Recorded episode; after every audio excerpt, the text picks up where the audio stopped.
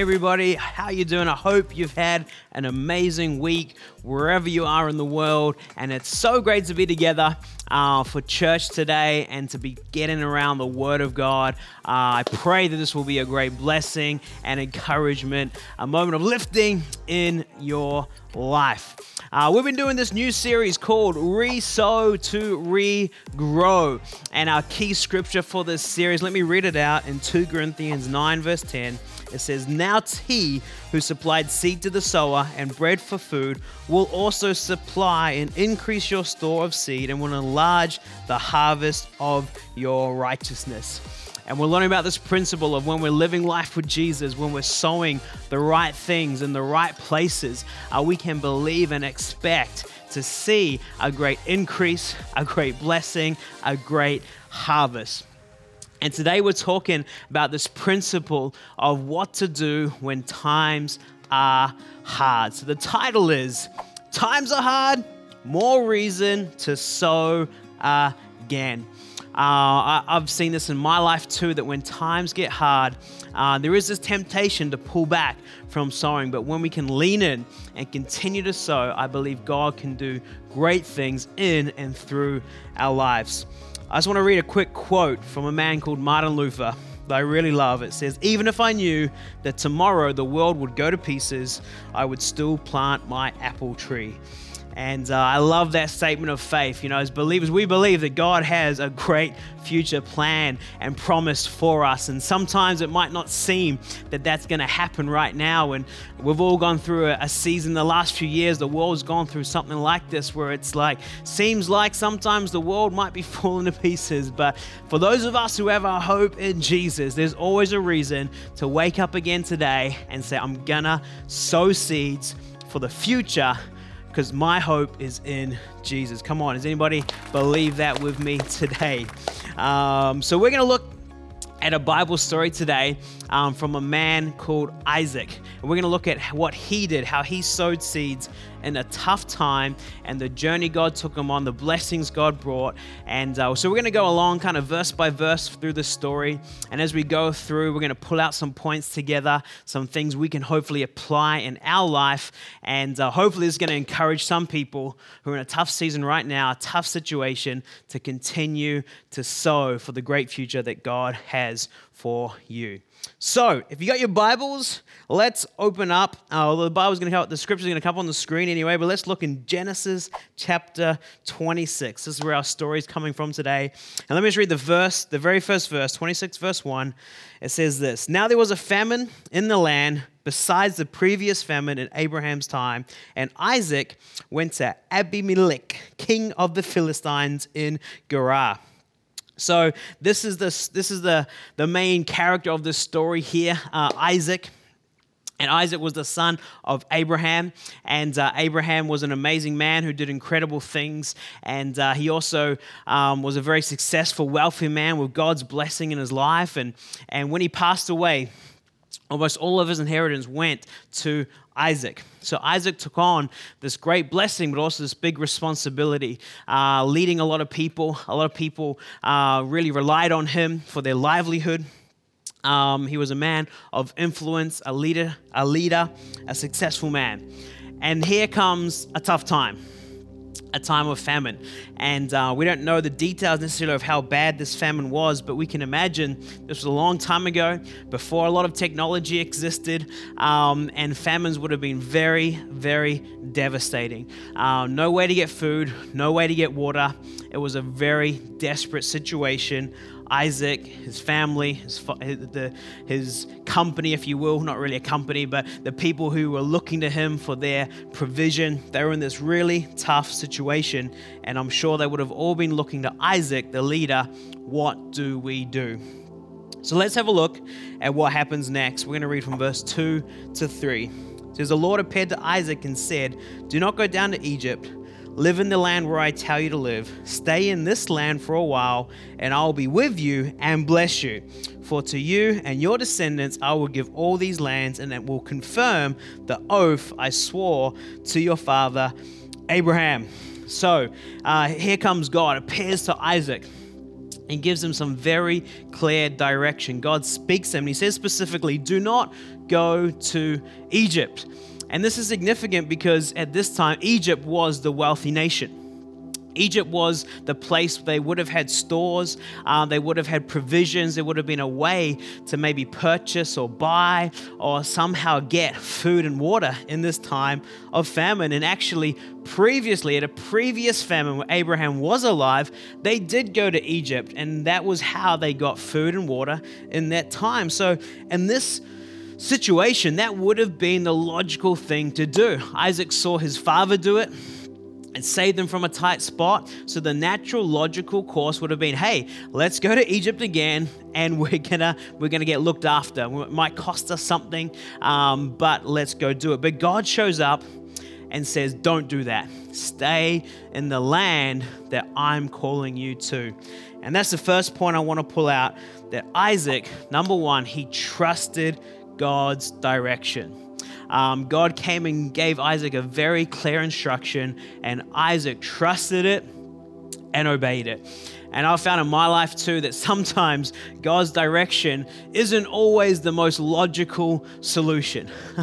sometimes God's direction seems a little bit, are, are, you sure, God? Are you sure that's what you're saying? And I'm, I'm sure uh, if Isaac's anything like me, he would have gone a bit back and forth with God, like, okay, God, yeah, I want to trust you. I want to trust your guidance, but, but really don't go to Egypt. Stay here. There's no food. We're going to run out soon. What's going to happen? But he, tro- he chose to continue to trust God. And that's the first thing I really want to encourage us to do. In the tough times, uh, it can be challenging to say, God, where are you? We might start to think, um, God, come on, you promised blessing, you promised protection, you promised provision, and, and right now I'm not seeing that in my life. And but I think those are the times where our faith can truly grow if we continue to trust God. Keep journaling, keep opening up the Word of God, saying, God, what are you saying to me today? Writing that down. That's what we call journaling here at Lifehouse. Keep the Word of God close to your heart. Keep around your good Christian friends. Keep showing up to Connect Group, to church, whether that's online, in person, wherever you're able to get to church, get around people, get encouragement, because in the tough times, more than ever, we need to truly choose that I'm going to trust God's direction, God's word, even if it's not the most logical solution. Amen. All right, let's go on to see what happens next. In we're going to skip ahead a bit and we're going to read from verse 12 to verse 13. So Isaac, he's got the direction from God. He's trusting it. He's, he obeys it. And then it says, Isaac planted crops in that land, and the same year reaped a hundredfold because the Lord blessed him. The man became rich and his wealth continued to grow until he became very wealthy. So, here, point number two what did he do? He resowed in the hard time. In the middle of this drought, um, when things were going crazy, where it seemed like maybe there's no hope. Where's our salvation going to come from? Where's our nutrition going to come from? Um, where's our livelihood going to come from? he decided to trust God and he decided to sow again. And uh, I think this sometimes can be very challenging. I know in my life there's been times where I felt like, God, I've already sowed so much. I've already, I've already invested so much. I've put so much time and effort in, and you need me to sow again? Uh, you mean we're going to go again? We're going to sow again? And um, and I know sometimes in life, especially when we might not be seeing results, seeing things happen, it can be a challenge. But Isaac, in this time where, again, maybe sowing didn't really make much sense. Maybe people even discouraged him and said, Why would you sow seeds? You're going to waste the seeds. At least keep the seeds for, for something. You know, maybe that will feed us for a few extra days, or, or maybe if we wait, the drought's going to finish and, and the famine will, will, will ease up and we can then sow and see a, see a harvest. But um, I want to tell you that when God's involved, when God's involved in your sowing, when it's directed by God, when you're trusting God, miracles can happen. Things that go beyond our understanding. We serve a God of miracles. And this is what Isaac was experiencing here. In the same year, he saw a hundredfold increase. Um, and what an incredible, incredible blessing for all of the people now Isaac was caring for. Um, and so let's continue to be encouraged by this. And in the hard times, let's continue to sow for the future. Okay, we're going to read on in some more scriptures. We're going to read verses 18 to 19. It says this Isaac reopened the wells that had been dug in the time of his father Abraham, which the Philistines had stopped had stopped up after Abraham died, and he gave them the same names his father had given them. Isaac's servants dug in the valley and discovered a well of fresh water there too. So here's Isaac. He, he's trusted God. He's kept sowing in the hard times. He's seen God do an incredible miracle. It says that he was blessed, he became rich, and then wealthy. And what did Isaac do? Did he just relax in the blessings? Did he stop right there? No, he continued. This is point number three. He kept digging life giving wells. Uh, he didn't stop there, but he continued to build and sow for the future by digging wells. What are wells? It's a way to get water from the ground. And when a well is built and a well is maintained, it can be a life giving source, a continual source of life to anyone who comes to it. In our lives, we got to keep digging life-giving wells as well. We got to keep digging, keep di- digging into the things that bring us true life um, in our lives. Life in our lives. There you go. Um, and that's why, again, journaling. I tell you what, a daily habit of getting to God's word, saying, God, what is your word for me today? Is one of the greatest life giving wells you can build in your life. So let's keep digging, let's keep building, let's keep believing for the future that God has. And I know sometimes uh, you hear this, well, if God's already blessed me, if I'm already looked after, isn't it greedy to want more? Isn't it, isn't it selfish to desire more? And and I know that I've, I've felt like that before, like, oh God, as long as you can just just enough for me and my family, and we'll be happy and and praise God. And that's not a bad place to start, but I just I just believe God has so much more for you. And here's the thing is that God uses people. Um, God uses us to reach other people. And so, the more blessing we have, the more life giving wells we have in our lives, the more we have to give to people around us.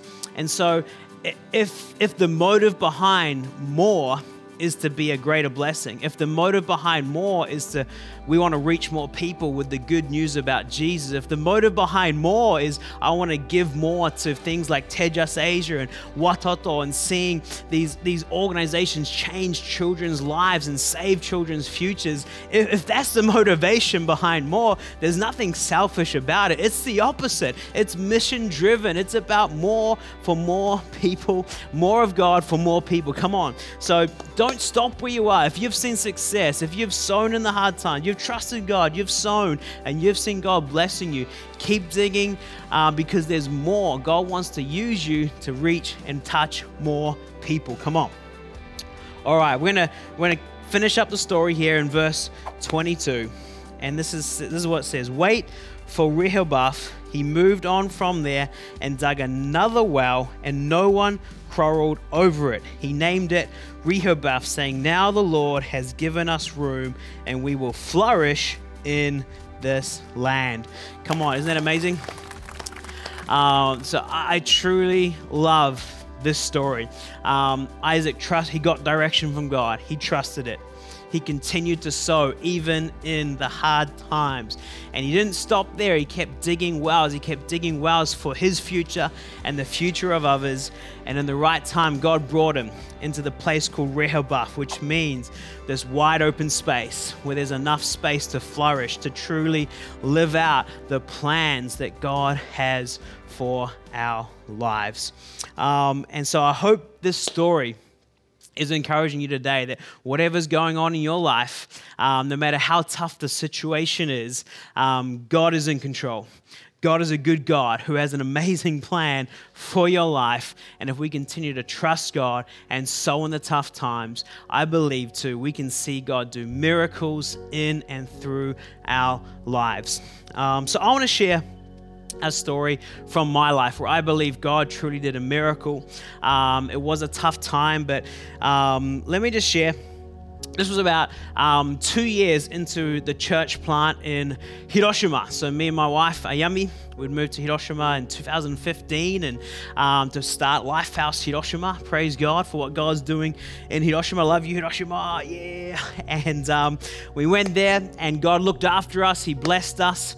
Uh, I was working part time for church and teaching English. And Ayami found a great job working at a dentist um, as a receptionist. And God was looking after us and blessing us. And, and God was doing good things in the church. And people were getting saved. And, you know, as church planting, there was some some tough moments for sure, but God was faithful and um, we kept sowing the seeds for, for Jesus, for the church. And uh, But God was looking after us, God was good. And at the same time, we decided uh, to try and start to have a family. Um, and so we're about two years in of trying, a total of two years, we've been trying to have a, have a baby. We, we weren't successful yet. Um, and one day, Ayami gets a phone call, and it's from her boss uh, or, someone from, a, from the company, from the dentist. And um, basically, because of personal reasons, um, the company got shut down. Um, which meant uh, Ayami lost her job. Um, but we'd also, one of the reasons we'd kept that job is because through that job, she was going to be able to receive paternity leave, uh, which in Japan is very, very generous. Um, and it was going to make you know, even when a child came along, because of that support that we were going to get for the paternity leave, our finances were going to be fine. We had a good plan. We felt, you know, God had prepared that for us. And um, but all of a sudden, she gets this phone call saying, um, "Your job's gone because you know, and the whole de- the whole business is shutting down."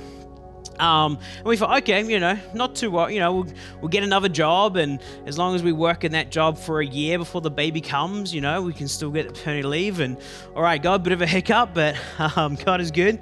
Um, and then a week later, we find out the most incredible news ever that Ayami was pregnant uh, with our now son Jaden. Praise God. And um, of course, we were just absolutely overwhelmed with joy and gratefulness. For two years, we've been praying and trying and trusting God, and, and God had brought this great miracle into our life. Um, but at the same time, there was some stress there as well because it meant Ayami couldn't get another job, couldn't work for a year, paternity leave was off the table, and all of a sudden, um, our financial, our finances for the next few years weren't looking very good anymore. Um, and it was a, that one of those moments where, honestly, I, I I got with God and, and I, I just laughed. I just smiled because I've, God's been so faithful to us over so many years. I said to God, God, obviously you've got a plan. But if you don't mind, could you tell me what that plan is? I would really love to know um, because we're so excited for our, our, our, child to be coming, but I have no idea how we're going to pay the bills um, without Ayami's paternity leave. And, and, you know, of course, my mind was going all these options, you know, teaching much more and, and, um, but we just had this faith that God had protected us, looked after us, and God is going to continue to look after us. Um, but it was at that time where I really felt, I really felt God say to me, um, Lewis, it's time to really invest in your business. So I'd started a very little um, a side business, uh, making websites and doing some digital marketing, and it was it was more of a hobby um, more than a business, to be honest. And it was bringing a little bit of money. There was a there was some options there, some potential I saw there, but uh, I never really committed to it. It was more of um, you know, it's probably just going to be a small side project forever. Um, but then I felt God say, if you invest in that business, if you sow in, if you learn skills, and if you work hard at it, don't just treat it as a hobby, as something that you might do when you got the time, but commit to it, sow into it, and that's where I'm going to bless you guys financially in this next season. So I got this direction from God. And honestly, again, it wasn't the most logical decision. My logical decision was just teach more English. You know, it's a good job, it pays pretty well, and uh, just rack up the hours and save as much as we can before the baby comes. And but I really felt God say, don't teach more English. Keep teaching what you're doing. Don't quit your job. Keep doing what you're doing. But it, for the extra, the extra you're going to put in, put that into your business. And through that, I'm going to bless you guys. Um, so I can, so I decide, all right, I'm going to sow into this business. I'm going to learn skills. I'm going to study. I'm going to find ways that I can be more effective at helping businesses reach their customers. And I committed to this, uh, this, this business, and I believed God was going to bless us.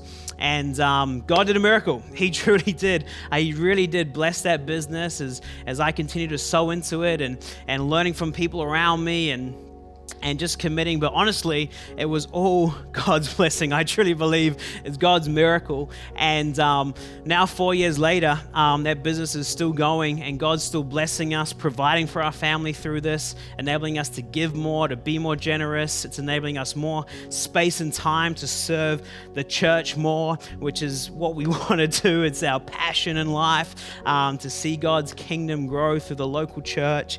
Um, and the money we lost for Ayami losing her job and losing that paternity leave, God has given that back to us multiple times over through this business. Um, and honestly, when people, you know, and again, this is this is no big business, guys. This is this is a good blessing for our lives. And so, you know, if we look at the Isaac story, we're kind of still on uh, point number two. You know, like we trusted God, we sowed, we've seen some success, and I believe we're going to keep digging wells here to, to be a greater blessing for us to give more, to to bless future children and, and all of that. So we're still very, very early on the journey there. Um, but when people ask me, how did you get to where you were? And um, honestly, it sounds like a cheap answer, but truly, I, I, believe it's God's blessing. I believe it was God's direction. It was just um, being in the right time at the right place, learning the right skills at the right time, talking to the right companies at the right time. There were so many micro miracles that came together to be one great miracle of God blessing us in a way that honestly I never thought would be possible, but God made it possible. And so I hope this story from the Bible and the story from my life is, is encouraging you today because God is good and God has a great plan and future. And honestly, just one last point on that. When I look back, if Ayami had not lost her job, if Ayami had not lost that paternity leave, um, I don't think I would have ever truly been able to be committed to that business and see it be the blessing it is to our lives today. Um, so sometimes it's actually the hard times that lead us to the right place to sow the right seeds for the future that God has. And often it's beyond our understanding. God's ways are higher than our ways. So in the tough times, let me encourage you to continue to trust Jesus, to trust His direction. And I believe if we keep sowing in the right place, the places Jesus is telling us to sow into at the right time, we will reap that harvest. And we're not just talking about finances today, we're talking about all areas of life in your relationships in, in, your journey with jesus yes in your business but but in all aspects of life when you sow in the right place at the right time God is going to bring an incredible blessing, not just to you, but to you and those around you and the people that God is calling us to reach also. Come on, so I hope this story of Isaac and the story from my life has been an encouragement for you today because I truly believe God is a good God. He loves us, He has great things planned for us. And if we continue to trust Him and sow in the right places, we are going to see great miracles, great blessings, and a great harvest in the perfect timing of God. Uh, let me finish with this one scripture is John 14, verse 6. And Jesus answered, I am the way, the truth, and the life. No one comes to the Father except through me. And uh, honestly, this is the key to it all. It's Jesus in our lives. He is the way, He is the truth. When we're walking with Jesus, when we're walking in relationship with the Father, He is going to lead us to the perfect place and He's going to give us the right seed at the right time to sow to build the great future that God wants us to build. It's all about walking with Jesus. Praise God. Um, he is always with us. So I'd love to pray for us today as we wrap this up. Um, so let's let's pray. Jesus, I thank you for every single person listening to this right now, and, and especially for those who are in a tough situation right now. First of all, we thank you, God, that you see it all. You see every tiny detail of, of all aspects of our lives and the circumstances we're in right now. And we just pray, God, for your direction, um, that you would continue to speak to us and lead us and give us the strength, God, to keep sowing, to keep sowing your seed in the right times, the right places, the places where you want us to seed, uh, you want us to sow. Let it be um, just blessed by you. And at the right time, we're going to see your harvest. In Jesus' name we pray. Amen. Amen. Come on. And just lastly, like I said, this is all possible because of Jesus. He came, died on the cross, and rose back to life to forgive us of our sins. He became the way, the truth, and the life so we can know the life with the Father, walking with God, and we can be in that relationship where God can lead us and direct us and strengthen us. So, if you don't know Jesus in your life right now, I'd love to pray that you could receive the love of Jesus, the forgiveness of Jesus in your life right now or, or maybe you've walked with jesus but you've, you've if you're honest with yourself you've, you've gone away um, don't wait another moment God's arms are wide open to you. He's waiting for you too. So, right now, if you want to believe in Jesus for the very first time, or if you want to come back to Jesus, just in your heart, right now, just say yes to Jesus. Just say, Jesus, I want to believe in you. Come into my life. Forgive me and I'm going to follow you. In Jesus' name we pray. Amen. Amen. Come on. Hey, if you made that decision, we would love to connect with you, help you know more of Jesus. Make sure you reach out to us, send us a message. Um, but be blessed, guys, and come on, let's keep trusting God and sowing seeds for the great future God has for us all. Be blessed, and we'll see you soon.